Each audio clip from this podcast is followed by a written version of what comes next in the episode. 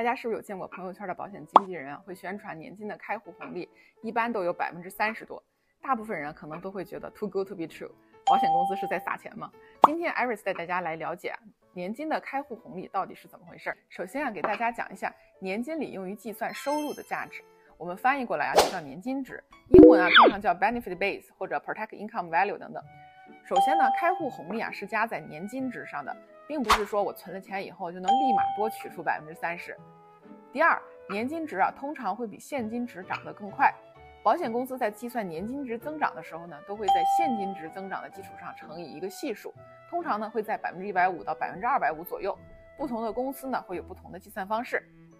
但是想知道每年能从年金里拿多少收入，年金值啊只是其中的一个因素。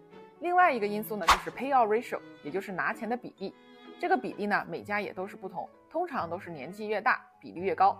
现金值乘以取钱的比例才是 lifetime income 的金额，所以啊，只看年金值的开户奖励肯定是不全面的。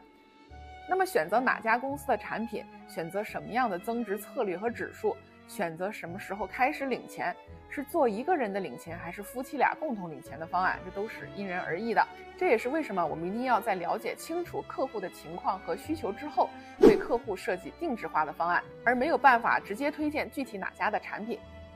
拿收入的年金啊，概念虽然很容易理解，但是涉及到很多的细节以及不同公司的产品。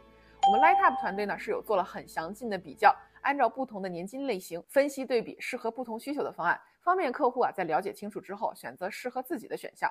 我是 Iris，关注我，教你买保险不踩坑。